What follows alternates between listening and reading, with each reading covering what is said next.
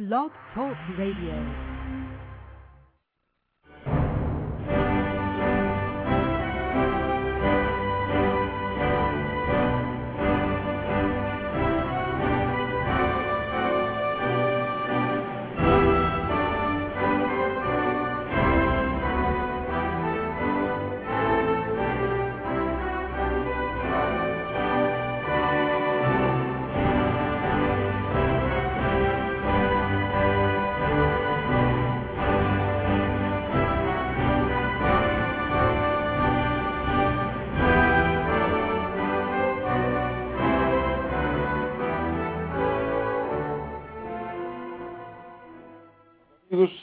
Estamos aqui de volta.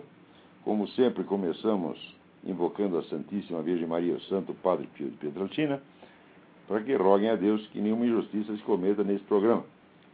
Sendo este, aliás, o único programa que não pede proteção para si mesmo, mas para aqueles dos quais ele fala, e por boas razões. Então, estas ainda estamos aqui em Bogotá, Colômbia, né, assistindo a acontecimentos de importância extraordinária. Esta semana saiu uma sentença judicial que condena a 30 anos de cadeia o coronel do Exército Luiz Alfonso Plazas Vega.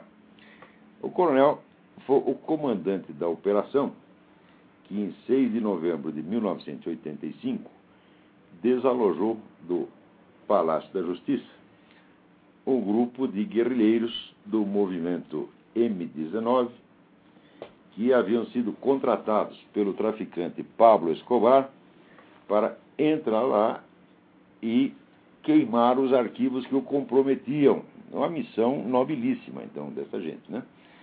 Então, os fulanos entraram lá, mataram um bando de gente, tocaram fogo nos arquivos, matando mais outras tantas pessoas carbonizadas e ainda usaram o palácio né, é, para fazer o seu showzinho particular.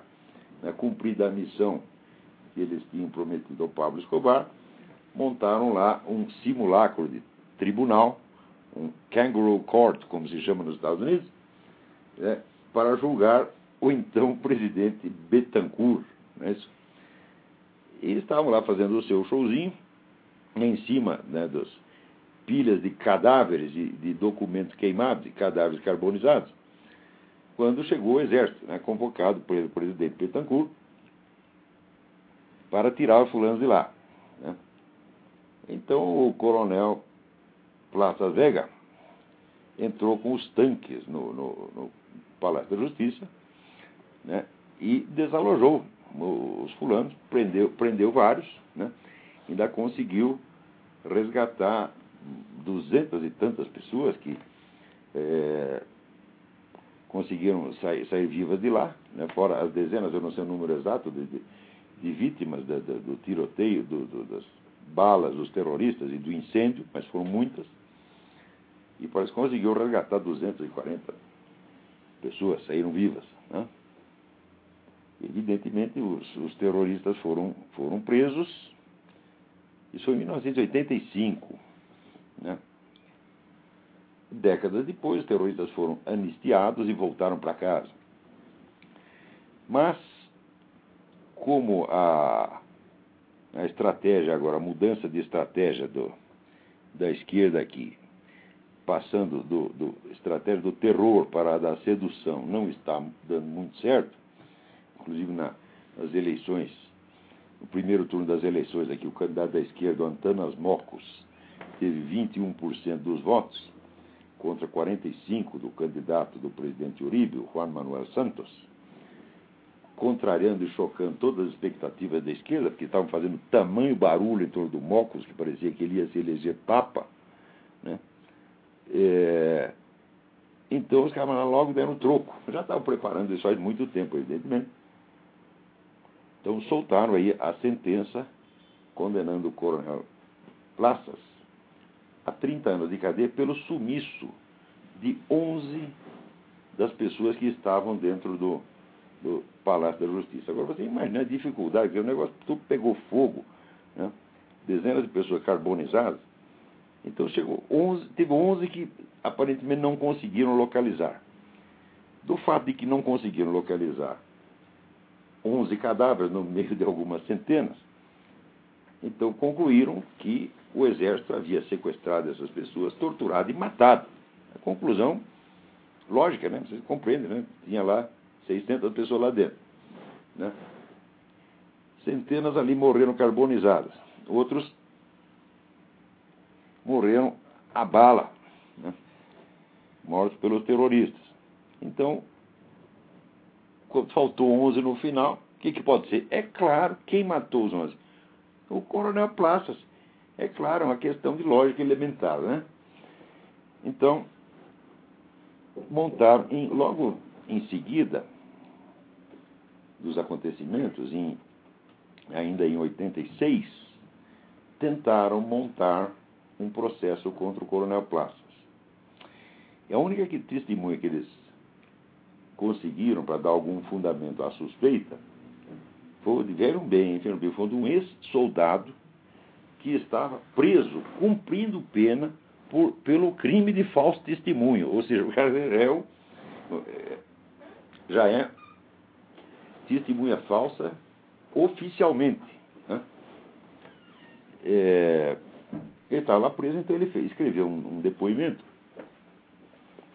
dizendo que ele tinha visto o coronel Plaça Vega levar essas 11 pessoas para a escola de cavalaria enchê-las de porrada e matá-las. Né? Então, esse, esse, depoimento foi entregue à justiça já em 1986 e os juízes examinaram e falaram: Isso aqui não tem pé nem cabeça, além, além de vir de um, de um, de um, de um sujeito cujo testemunho não é aceitável de maneira alguma, porque os caras já está condenado por falso testemunho. Quer dizer, como, como é que você vai pegar como testemunho um cara que já está condenado por falso testemunho? Isso não se. E nenhum. Se o cara tivesse condenado por sei lá, por crime de exploração do lenocínio, por crime de pedofilia, por crime de assalto à mão armada, ainda é possível, mas está condenado justamente por crime de falso testemunho.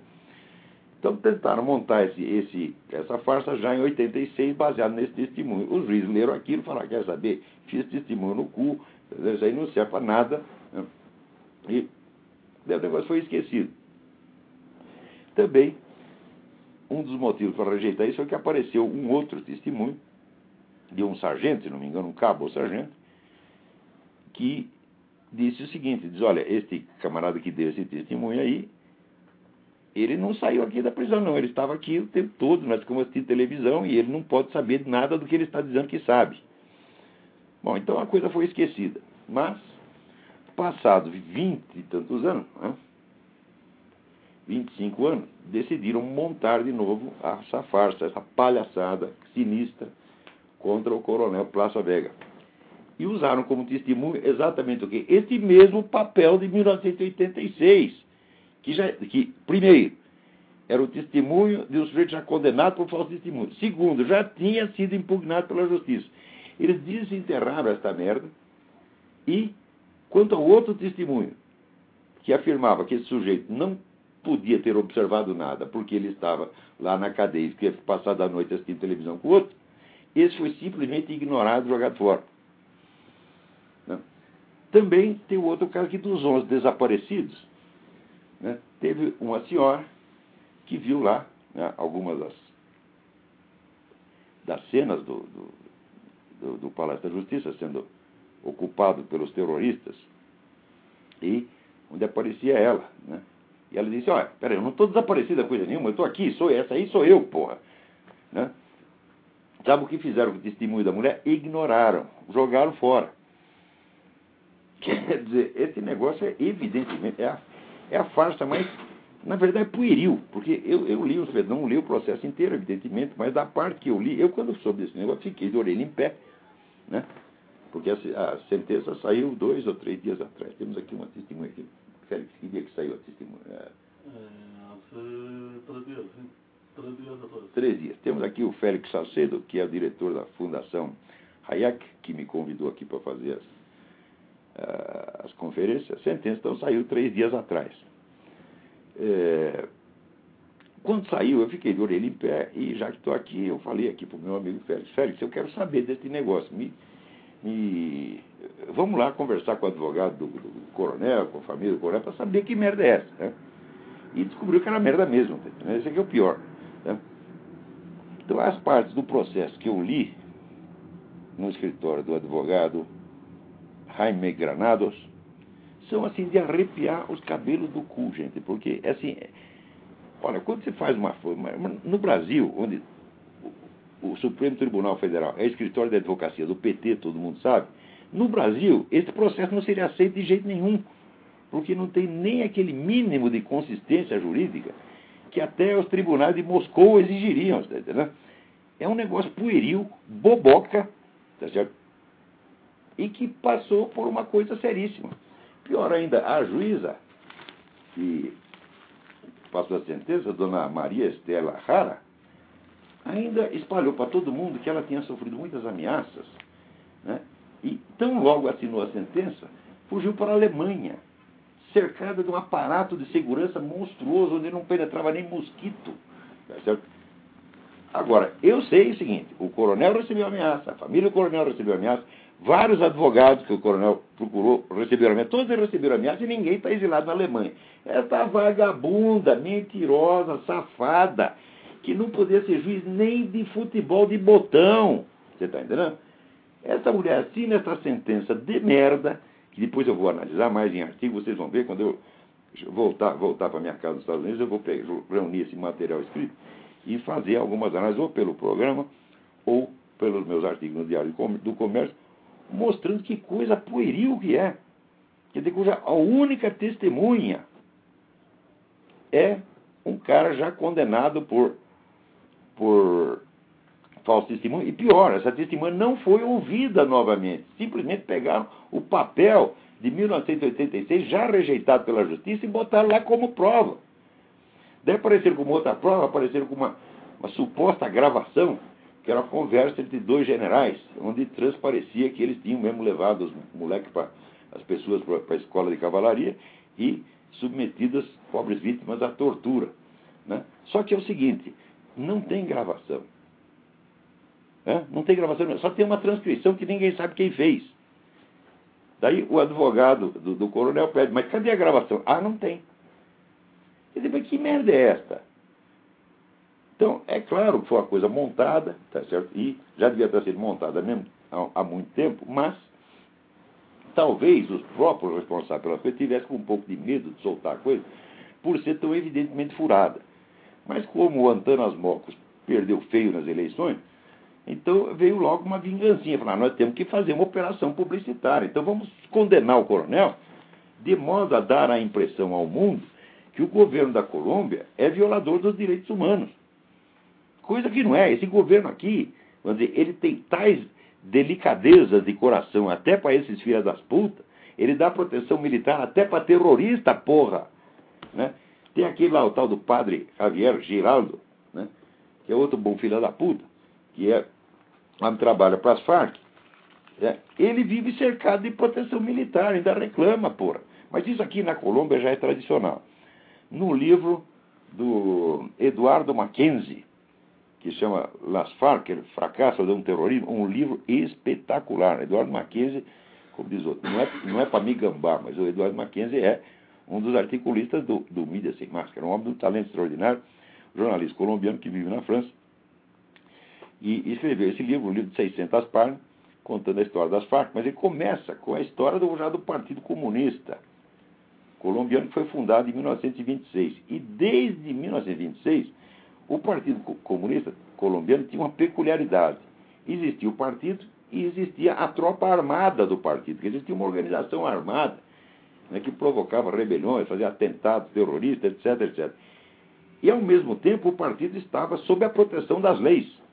Quer dizer, é um negócio incrível, uma entidade protegida pelas leis, que, ao mesmo tempo, tem uma tropa armada para praticar crime. E, sendo protegido pelo seu pelos seus adversários, pelos seus próprios adversários do, no, no governo colombiano, essa porra do Partido Comunista reclamava que o regime colombiano era muito opressivo, era fascista, e os perseguia. E agora esse padre Giraldo faz a mesma coisa. E essa dona, Maria Estela está fazendo a mesma coisa. Quer dizer, está cheia de proteção militar para foder com o establishment militar, para falar mal de todo mundo e para emporcalhar a reputação de um homem que é, obviamente, obviamente, um herói nacional. Agora, não é só vingança por causa das eleições, evidentemente. O fato é que esse coronel foi investigar o negócio, perguntando, perguntando. A gente descobre por que, que eles tinham tanta raiva do coronel Plaças, especificamente dele. Porque é o seguinte: o tribunal tem um edifício de quatro andares. O coronel só entrou com os tanques, ele só comandou essa parte da, da entrada dos tanques, né, para desalojar os camaradas. Então, entrou com os tanques, né, para espalhar o pânico lá entre os terroristas. E o resto do prédio foi ocupado sob comando de outros oficiais. Ora, como é que seria? Se tivesse que sequestrar alguém, por que, que teria que ser, ser logo o homem dos tanques? Quando os sequestrados, os reféns, estavam no quarto andar, onde o coronel Plaza jamais foi. Então, se houvesse isso, quer dizer, se tivessem realmente sequestrado 11 pessoas para levar para a escola de cavalaria, não teria sido o coronel Plaça que ia fazer isso, ia ser um outro cara. Estava cheio de oficial lá, não faltava oficial. Tinha uns 10 lá, né? Então, por que, que se pegaram no coronel Plaça, que era justamente o, o, o, acusado mais improvável? É simples. O coronel Plaça já tinha dirigido inúmeras operações contra as Farc e outras organizações terroristas e deu prejuízo de bilhões e bilhões de dólares para esses filhos das putas. Tá certo? Então está doendo no bolso até hoje. Então, evidentemente, é, é, até o jornal O Tempo, que de certo modo aprova a sentença, diz, não, isso aí tinha que investigar e punir mesmo, até, até o jornal O Tempo pergunta, mas por que logo o coronel Plaza? Hã? Se tinha tantos oficiais, por que logo esse? Ah, tá aí a resposta, meu filho, estava doendo no bolso. O coronel tomou o dinheiro dos caras, que é o bem mais sacrossanto na cabeça desse filho da puta. O que, que você acha que o Pablo Escobar, o M19, as Farc gostam, né? Eles gostam de rezar, eles ficam lá fazendo meditações espirituais o tempo todo. Não, esse pessoal só quer dinheiro, porra. Sempre foi assim. Comunista só quer dinheiro, porra. Olha, eu a minha vida inteira eu nunca vi um comunista, militante comunista que dissesse, olha, eu vou lutar para implantar o socialismo, e quando o socialismo estiver para implantado, eu vou para casa para ser operário. Todo comunista, sem exceção, ele participa da revolução para ele ser da nomenclatura quando vier o socialismo. Aí tem alguém na linha, vamos ver quem é.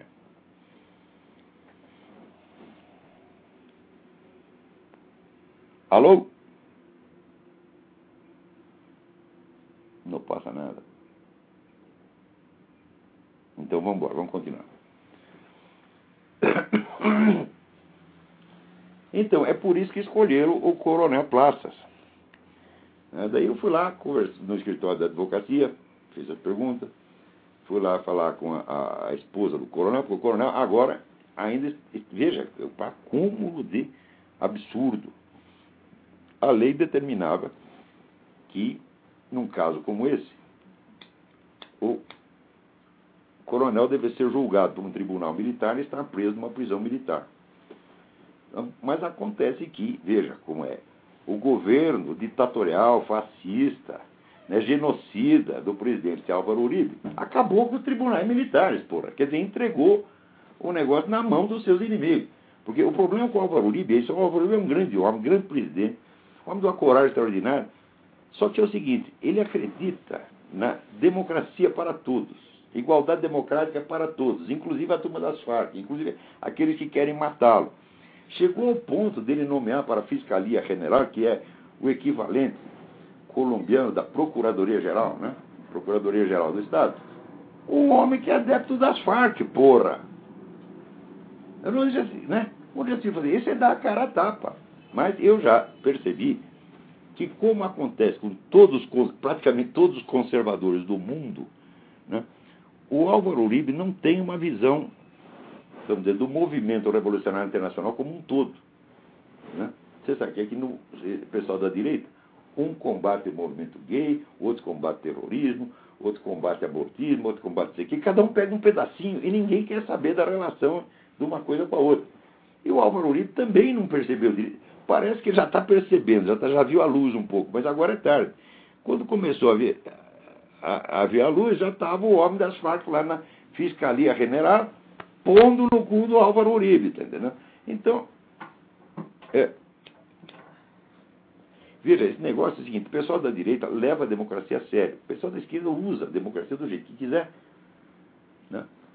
Ah, aqui, aqui. Veja, dê uma olhada em dois sites aí. Um é palaciodejusticia.org. palaciodejusticia.org. E o outro é Eu Creo em Plazas. Plazas é P-L-A-Z-A-S. Yo, yo é com Y-O. Não é com I, não, hein? seus analfabetos. Eu creio em plazas.org. Né? Então dê uma olhada lá que tem um, um, um resumo. E eu estou tão chocado com esta merda, mas tão chocado com isso, que veja, olha, eu não tenho nada a ver com a política colombiana, sou aqui apenas um visitante, estou aqui graças à gentileza do meu amigo Félix Salcedo. É, mas olha, tem um negócio que não aguento, tem coisa que dá no saco, você fala, não posso dormir com esse negócio. Então, quando chegar nos Estados Unidos, vou montar um abaixo assinado internacional, não só pela libertação do, do, do coronel Plaças, que está preso lá numa prisão civil, sofrendo horrores lá, o homem está tá doente, a vida dele, depois começou essa merda, foi totalmente destruída, tiraram tudo que ele tinha, só cospe na cara do homem. Então, então o cara está passando mal.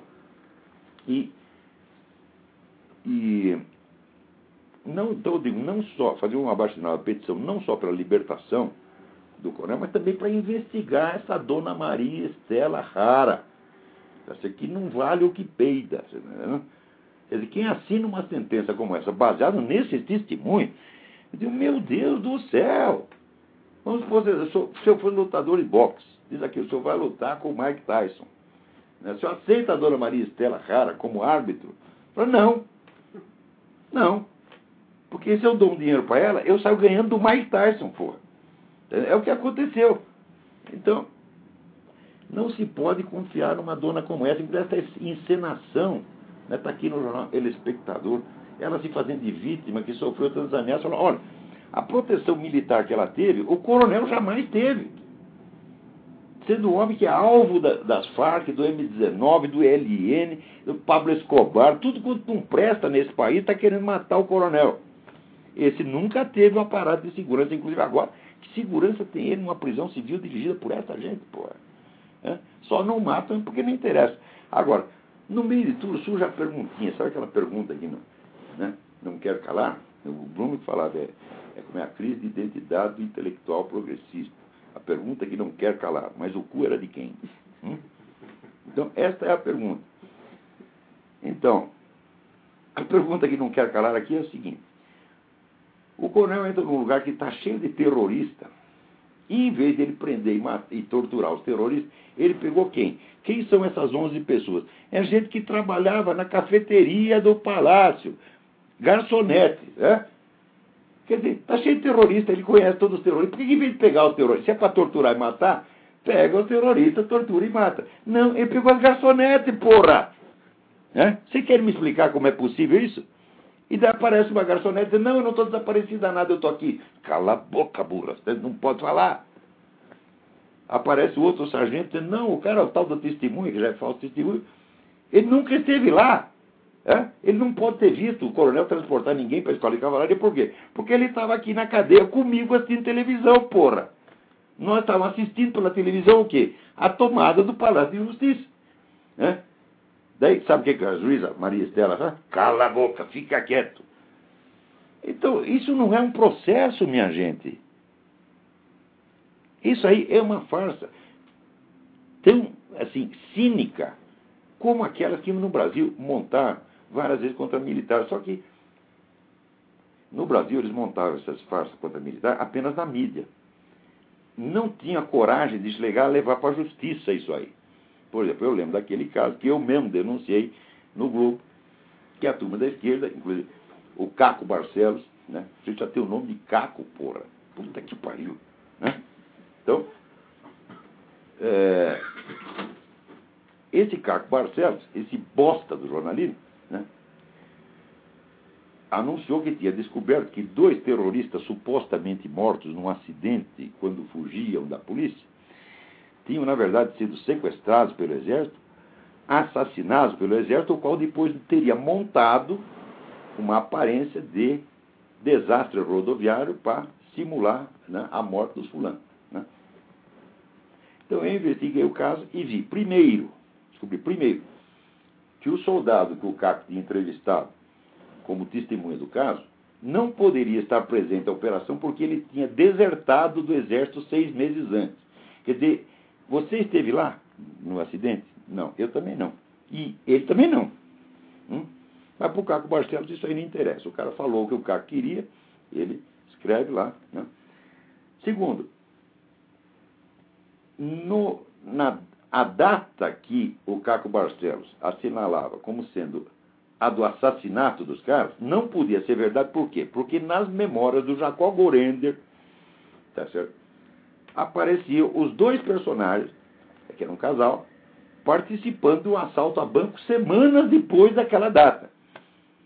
E terceiro lugar, eu vi ali nas fotografias, eles estavam num Volkswagen amassado na rabeira de um caminhão, e no chão da estrada aparecia claramente a marca do pneu freando. Se, ó, se eles estavam mortos, como é que frearam o automóvel? Porra.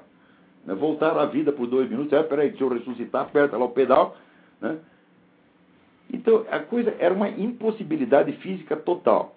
Denunciei isso. Sabe o que aconteceu? O Caco Barcelos ganhou dois prêmios de jornalismo por causa dessa merda. Então você vai dizer, isso não é conspiração comunista? É claro que é. Foi tudo articulado, porra. Essa gente mente, inventa as coisas, ganha dinheiro com isso, ganha prestígio, troca um beijinho, tá joga um confete uns nos outros. E estão lá, felizes e contentes. E quer saber?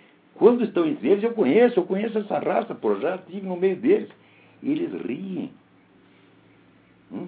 Eles sabem então, que eles riem dos outros. Querem a desgraça das pessoas e riem ainda. São todos assim. E essa mulher que condenou o coronel Plaça, essa hora está rindo. Haha, enganei todo mundo. Fiz de conta que foi perseguida e aqui, ganhei casa e, casa e comida e roupa lavada na Alemanha. É? Com o dinheiro do governo. O mesmo governo que ela quer estropiar. Então, e até hoje ninguém me respondeu. Falou, olha, se eu sou coronel do exército, estou lá encarregado de prender os terroristas, lá está cheio de terroristas, e eu estou louco para como é, expressar a minha maldade, a minha crueldade, né? quem que eu vou pegar? Eu vou pegar as garçonetes? Obviamente não, eu vou pegar o terrorista. Até hoje ninguém respondeu por que, que ele preferiu garçonete, né? Então, tudo está assim, nós, nós, vamos montar um abaixo assinado isso aí, montar um site contando tudo, tudo o que está nesses outros sites e o que também não está. Né? E alguma coisa nós temos que fazer porque esse homem é um herói nacional da Colômbia, não da Colômbia, é herói da América Latina, meu Deus do céu, porque tudo o que ele fez né, para deter esse acelerado das Farc, do M19, do LN, Pablo Escobar, o cara da quarta, entendeu? É, beneficiou toda a América Latina. Inclusive o Brasil. O Brasil, eu digo o povo brasileiro, não o governo brasileiro. O governo brasileiro deve estar puto com ele. Por quê? Porque o governo brasileiro está comprometido por, um por uma, um documento oficial assinado em 2001 pelo seu Lula a proteger e dar apoio incondicional às Farc e outras organizações terroristas colombianas. Então, devem estar puto da vida. Tá Mas o povo brasileiro só tem a perder com essa gente. Né? Porque é daí que vem a cocaína que está envenenando e matando as nossas crianças, porque os caras vendem né, cocaína na porta das escolas, se não dentro das escolas. Né? E além disso, estão armando e ajudando os grandes grupos criminais brasileiros, como o PCC e Comando Vermelho, para que matem pessoas a granel, né? 50 mil brasileiros são assassinados por ano, e mantenham as grandes cidades, Brasil e Rio de São Paulo, sob regime de terror. Né? Agora, se o seu Zé Serra, ele, não se pode negar que alguma coisa ele fez para diminuir a criminalidade em São Paulo. Os números são bastante eloquentes. Porém, ele quer eliminar o efeito, mas ele não quer, não quer mexer na causa. Por quê? Quando ele fala alguma coisa, ele fala do Evo Morales. Ele nunca falou da aliança PT-FARC, que não é uma interpretação minha, que é um fato, está assinado em documento oficial com a assinatura do senhor Lula, que era presidente do Foro de São Paulo. Ele não quer falar disso, ele não quer falar nem mesmo do passado terrorista da Dilma, porque terrorismo santifica. Né? Você vai lá, pratica o terrorismo, um tempo se enche de dinheiro. É Nunca vi terrorista pobre, já vi terrorista pobre, porra. Né? Só se. Às vezes acontece, que nem soldado que se extravia da tropa, né? o cara perdeu o contato, mas logo pega o contato de novo. Vocês já viram alguma vez algum terrorista, comunista ser preso, sem que cinco minutos depois tem uma rede de apoio internacional, lá mobilizada a ONU, né? os Médicos Sem Fronteiras, os. Como é que chama aquela outra organização? Esqueci o nome dos Jornalistas Sem Fronteiras. Jornalistas Sem Fronteiras, Repórteres Sem Fronteiras, o caralho, tá entendendo? Quer dizer, Repórteres Sem Vergonha, Médicos Sem Vergonha. É essa organização. No mundo inteiro se mobiliza, aparece no Le Monde, aparece no New York Times, aparece na CNN, todo mundo protegendo o filho da puta. Né?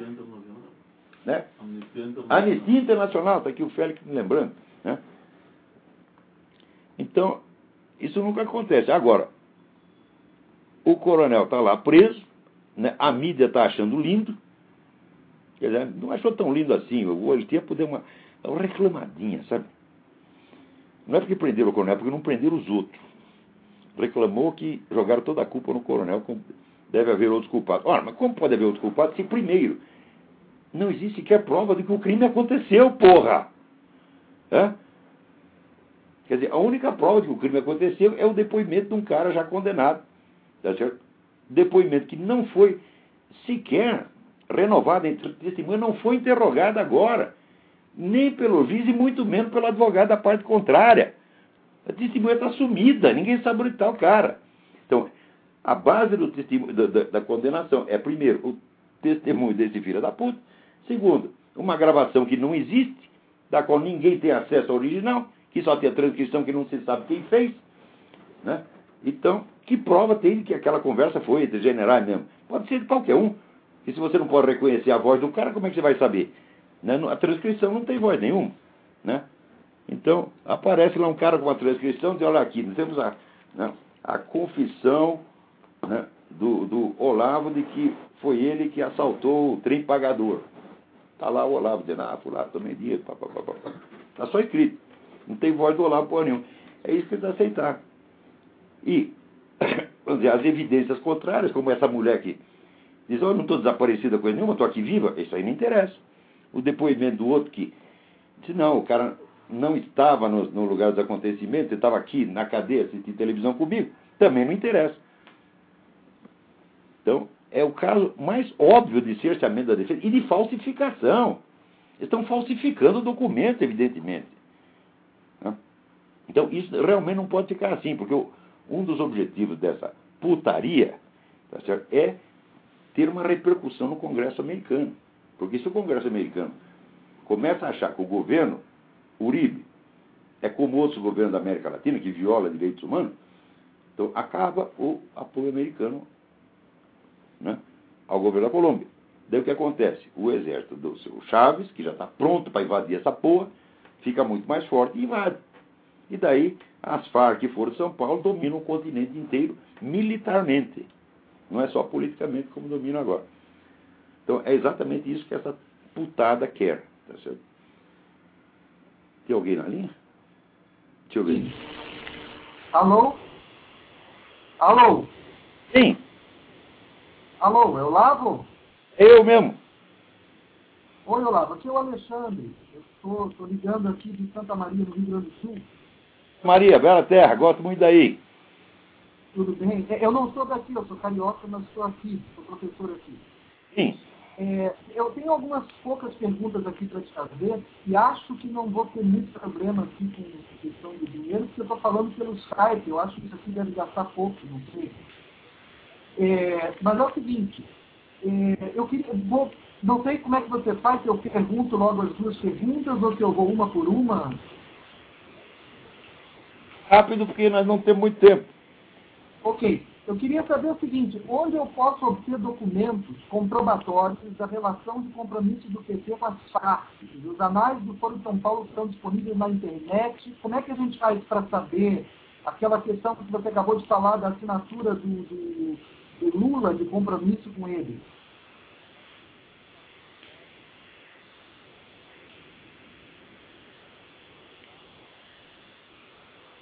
Alô?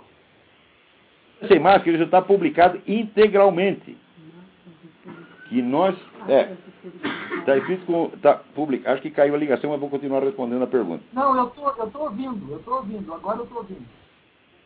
Site Mídia Sem Máscara. Nós copiamos, veja, nós copiamos essas atas do site do próprio Foro de São Paulo.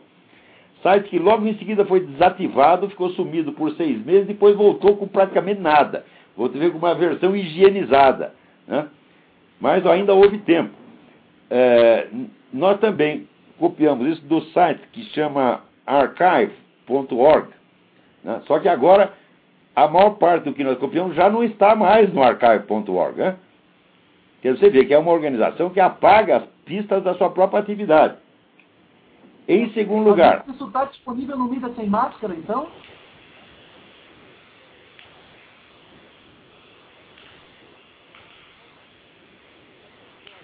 Eu já publiquei as provas, porra. Aqui no Brasil não adianta. Né? No Brasil o documento escrito não adianta. Olha, teve um antropólogo chamado Luiz Marim, a especialidade dele é antropologia empresarial. Então ele estuda a conduta das pessoas nas empresas. E a pesquisa, ele comprovou que aviso escrito no Brasil não funciona. Né? Tem assim, tem um aviso escrito, não mexa nessas caixas porque é explosivo. A gente passa uma circular. Daí vai lá, o neguinho mexe, o negócio explode, e ele ainda está reclamando. Porra, não me avisaram nada. Então, no Brasil só funciona o que você vê com os olhos da cara, coisa física. Publicar documento no Brasil não adianta. Então, toda hora a mesma coisa. Cadê as provas? Cadê as provas? Eu já publiquei as porras das provas. Então lá. Não estou reclamando de você, não. Você está inocente da história. Mas tem gente que, inclusive, já leu essas. É, mas não entra na cabeça. Né? Está lá escrito, prestamos solidariedade integral. E o negócio é assinado pela unanimidade da Assembleia. Tá certo? Sob a presidência do seu Lula. Bom, segunda prova. Dois discursos do Lula explicando qual foi a atuação do Foro de São Paulo dentro da Venezuela. E aí houve uma intervenção direta e decisiva do Foro de São Paulo dentro das eleições e do referendo na Venezuela, contando a história toda e ainda confessando que era uma atividade clandestina. Quer dizer, nós fazíamos tudo de modo que ninguém percebesse do que, que nós estávamos falando. Tá o filho da puta já confessou tudo, o lugar dele tinha que estar na cadeia faz muito tempo. Porra, quando é que eu ver? Agora, chega lá o Zé Serra. A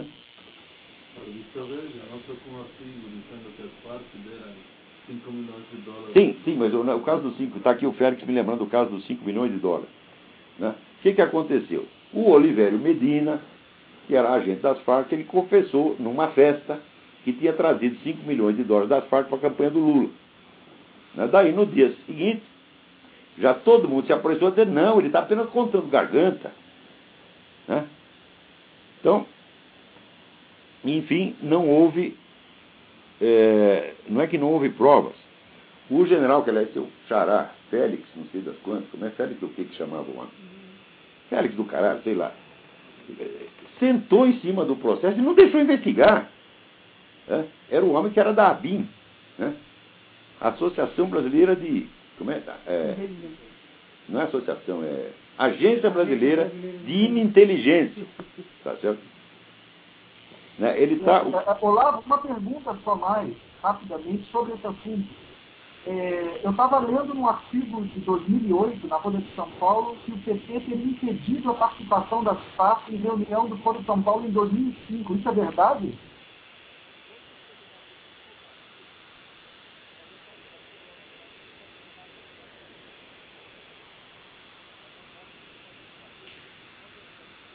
tentar. Em 2008, durante dos oito anos, participa, não só participaram de todas as reuniões, na condição de membro com todos os direitos, mas foram apoiadas ativamente pela unanimidade da Assembleia. Quando foi fazer a reunião no Brasil, acontece o que, que aconteceu? Que nesse ínterim eu já tinha publicado o negócio, já tinha denunciado publicamente, já tinha armado mau barulho em torno da coisa. Então o seu Lula falou: bom, não, é melhor as Farc não vir aqui, senão vai dar rolo. Eu pedi para as Farc, e as Farc não foram, porra. Não foram, mas, olha, dizer que o PT impediu, impediu o caralho. Por quê? Porque as Farc concordaram inteiramente E mandaram comunicações, mandaram cumprimentos, trocaram beijinhos, tá certo?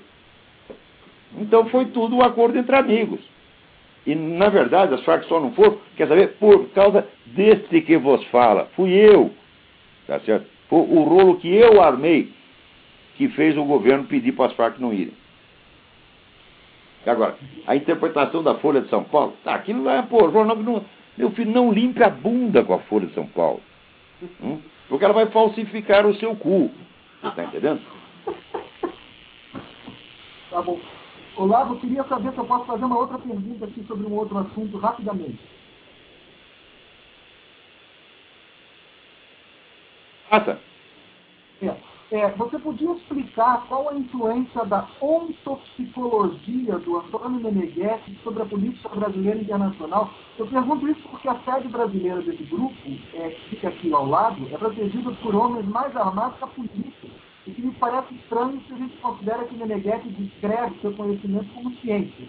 Além disso, ele abriu uma faculdade no Brasil que já foi reconhecida pelo MEC. Enfim, toda a informação que você tiver a respeito seria bem-vinda.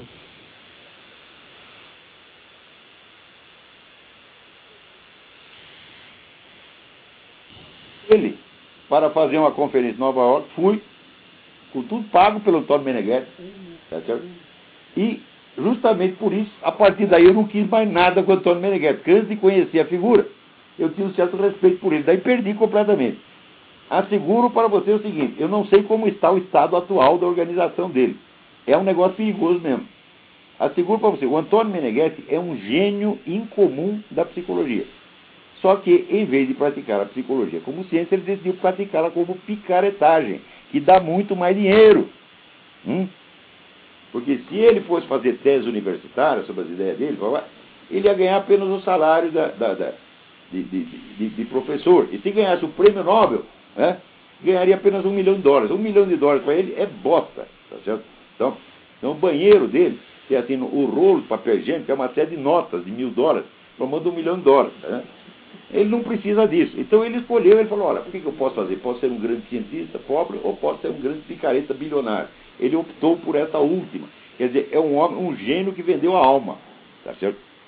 E negar a, a alta qualidade intelectual do Meneghetti não posso, mas negar sua baixa qualidade moral também não posso. Tá certo? Eu não sei como está a organização dele, deve estar metido em tudo, porque naquela época já tinha alguma influência na ONU. Que ano foi isso? Perguntar aqui para Roxane. Janeiro de 2001.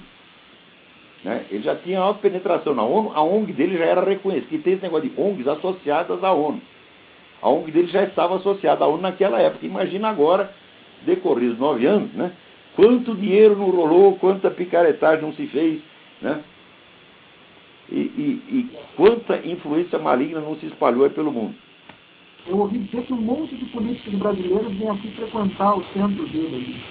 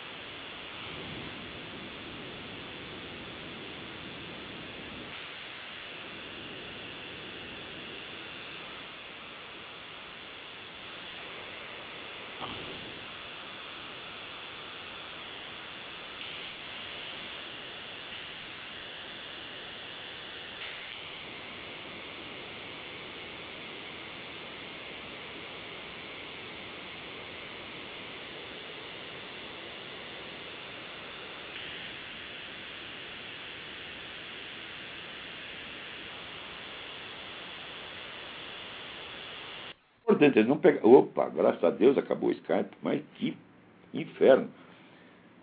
Olha, quem ligar do Skype, vão lançar uma maldição. Quem ligar do Skype vai pegar uma hemorroida, tá certo? que você vai sofrer todos os dias. Cada cagada sua será inesquecível, tanto que você vai sofrer. Vai ser a imagem do inferno. Tá então, não é nada pessoal contra o Alexandre, não, mas contra o Skype em geral. Então, agora, nem por isso, apesar de toda essa desgraça do houve com o Coronel Plastos, né, merda não parou de acontecer no mundo durante a semana. Aqui, no olho né, dele sai um negócio assim de arrepiar os cabelos. Um sujeito que trabalhou né, como. É, como é que chama escriturário? É, trabalha na eleição. Faz, mesário, mesário, mesário. Né, na, na cidade e condado de Honolulu, em 2008. E ele disse o seguinte: disse, olha, aqui não tinha nenhuma certidão de nascimento do Barack Obama, porra. É? E pior ainda, a certidão integral, aquela long form, como eles chamam, né, que é emitida pelo hospital, simplesmente não existe nesse estado. Né? Ou seja, se existisse, teria sido mostrada a, a, como é que diz, a, ao colégio, colégio eleitoral, não, ao tribunal eleitoral, e apareceria então na mão lá do cara. Cara disse, olha, aqui não tem nada. E o sujeito está desafiando as pessoas a mostrar isso aí. Acontece, ninguém vai mostrar, porque a coisa não existe. Ou se existe, está aí mais um motivo ainda para não mostrar. Porque alguma coisa, se existe essa certidão, que provavelmente não existe, mas se existe alguma coisa, está escrito lá, que não pode ser mostrada. Tanto que o Barack Obama gastou 2 milhões de dólares para esconder o documento. É, a imprensa inteira fez, vamos dizer, um cerco de terror psicológico contra quem quer quisesse ver a, a certidão. E, por fim, a governadora do Havaí baixou uma lei. Assim, é proibido ver a certidão de nascimento do Barack Obama. Quer dizer, é um círculo de defesa, né? É, é um muro de proteção como jamais existiu. Ou seja, um documento que todos os candidatos presidenciais sempre mostraram, de repente se torna proibido, não se pode ver. Então é claro que tem mentira nesse negócio e é claro também que eles não vão conseguir esconder essa porra para sempre. Isso é impossível. Eles podem comprar juiz, comprar ou intimidar juiz, como queiram, tá certo? Porque essa altura o processo de, a máquina de intimidação está montada nos Estados Unidos e está funcionando. Não? Já vou dar um exemplo aqui para vocês. Eu vou dar um exemplo, não, vou dar já, também saiu no olho dele isso aí. Vocês lembram os caras dos Panteras Negras que na eleição né, cercaram lá uma zona eleitoral e não deixavam os eleitores votar? Estavam com uns porretes de metal na mão. Tem, saiu um vídeo no YouTube. O cara ia lá votar, né? Parecia um negão de dois metros e meio com um porrete de três metros e meio. Né? Porque ele desistia de votar, evidentemente, que ia todo mundo embora. Então, naturalmente, houve um processo para esse cara e o Departamento de Justiça repentinamente suspendeu o processo. Quando se foi investigar, aqueles caras dormiam do Pantera Negra estavam cheios de amigos nos altos postos do Departamento de Justiça. Então, quer dizer que a intimidação tornou-se um processo normal, legal. Você pode ir lá na zona eleitoral com um porrete e não deixar os caras votar, porra. Isso aí é iniciativa, vamos dizer, do governo americano proteger os caras. E tirar eles da reta. Então, se pode fazer isso, por que, que não pode intimidar juiz? Veja que todos os juízes que, aos quais o caso da certidão de, de nascimento do Obama foi submetido, nenhum se pronunciou sobre a matéria do, do processo. Nenhum. Todos se apegaram a algum motivo formal, formalista para tirar da seringa, para não ter que julgar o processo. Olha, isso aí o meu pai, meu pai que era advogado criminal, já falava isso quando era pequeno eu não acreditava. Eles, olha, primeira preocupação do juiz é com o seu próprio cu.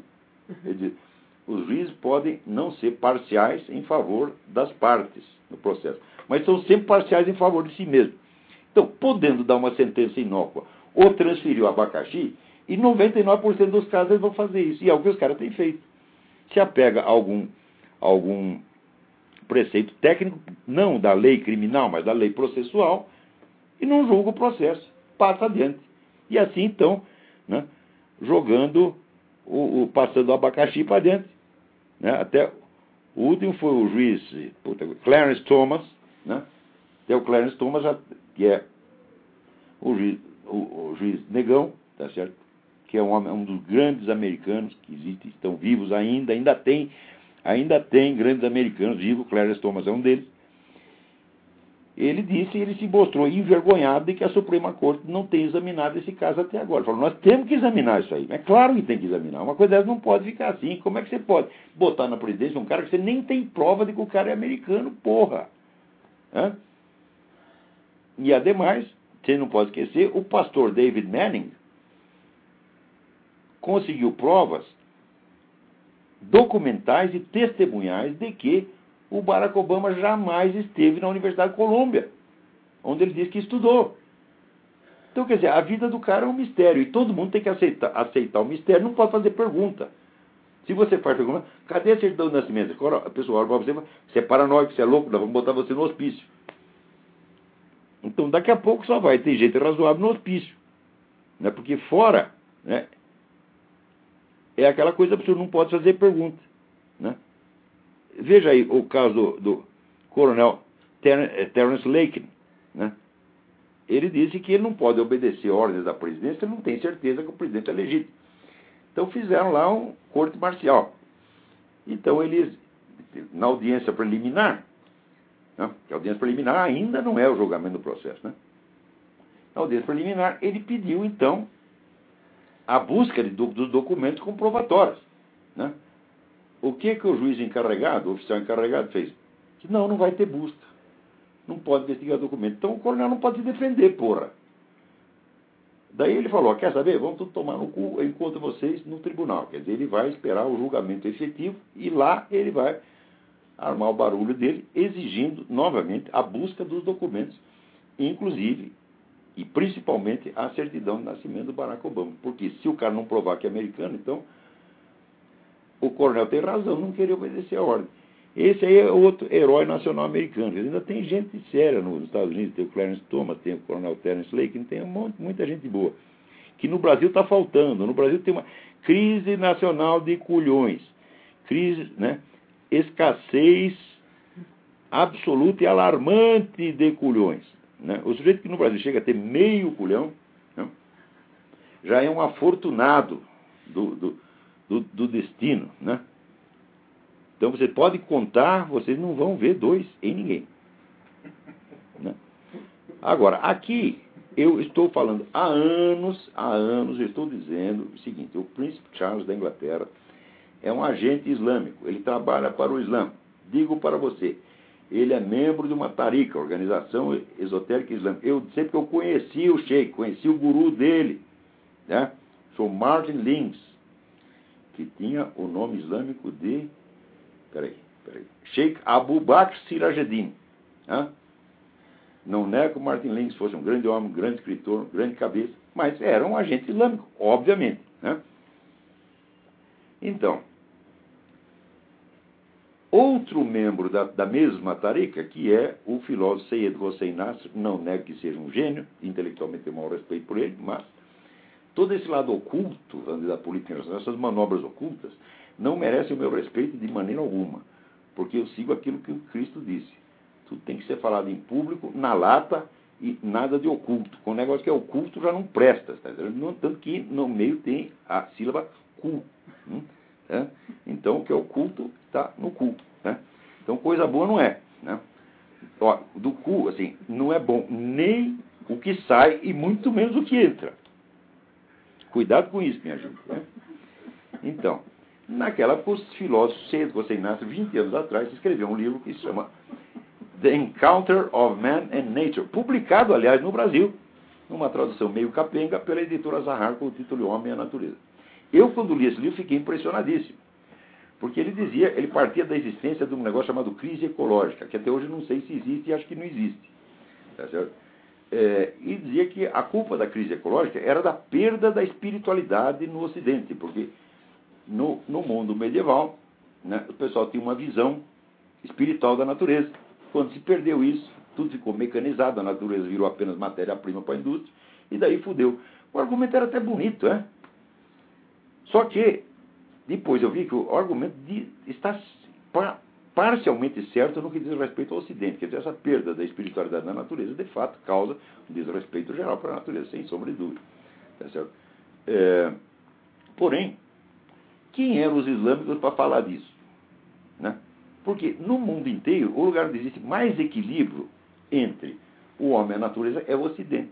Vocês viajem pela Europa Ocidental, vejam as cidadezinhas do interior da França, do interior da Alemanha, do interior da Inglaterra, falam, maior integração, maior equilíbrio entre homem e natureza não é possível.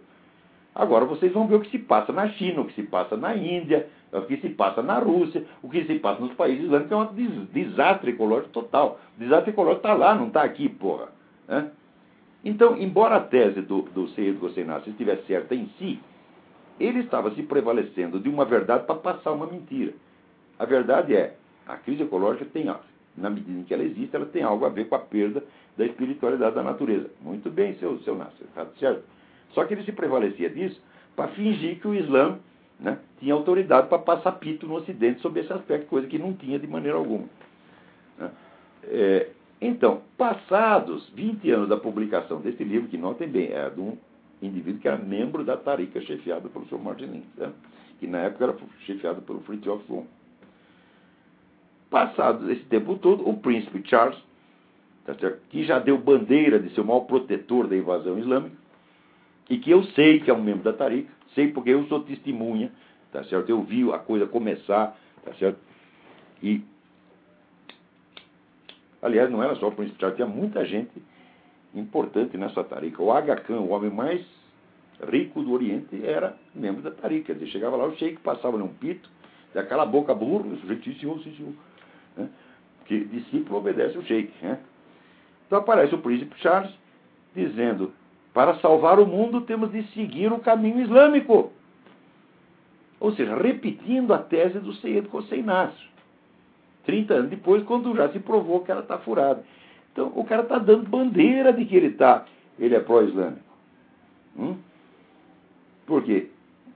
Para ser membro da Tarica, bom, nessa Tarica deles, eles não tinham só grupos muçulmanos, tinha grupos católico, ortodoxo, protestante, budista, né? e no meio o Frito Afron, posando como se fosse um papa interreligioso, papa de todas as religiões. Né?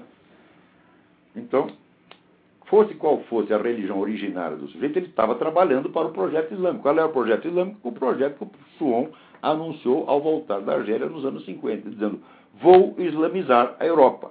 Né? E o sujeito com esse propósito, e chefiando, tendo poder sobre centenas de intelectuais, políticos, banqueiros, bilionários, etc, etc. É claro que o sujeito está fazendo isso. Ele foi o grande responsável, foi o sujeito que arrombou a porta da Europa para a invasão islâmica que veio depois.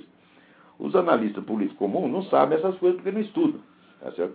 Então está aí, eu estou dizendo faz anos que o príncipe Charles né, é agente islâmico. Outra coisa que eu estou dizendo há anos, você vê, agora apareceu um na, na, no Wall Street Journal um artigo da Mary O'Grady dizendo que ah, o Lula é anti-americano. Ah, eles descobriram que merda fede, porra. Eu estou dizendo isso faz anos, inclusive para Mary O'Grady. Mandei carta para ela, conversei com ela por telefone um monte de vezes. Ela me telefonava pedindo informação sobre o negócio do Brasil. Ela aceitava tudo. Quando eu chegava no negócio do Lula, ah não, o Lula é intocável. Hum? Então agora já se revelou que o Lula não era aquilo que eles diziam, era novamente, né? Era o que eu dizia. Quero encerrar esse programa prestando aqui minhas homenagens póstumas ao professor Orlando Fedeli, com o qual tive minhas discussões, minhas desavenças, mas que, sem dúvida, era um batalhador cristão, um homem sincero, e tenho a certeza de que ele repousa nos braços do nosso Senhor Jesus Cristo. Então, até a semana que vem. Muito obrigado.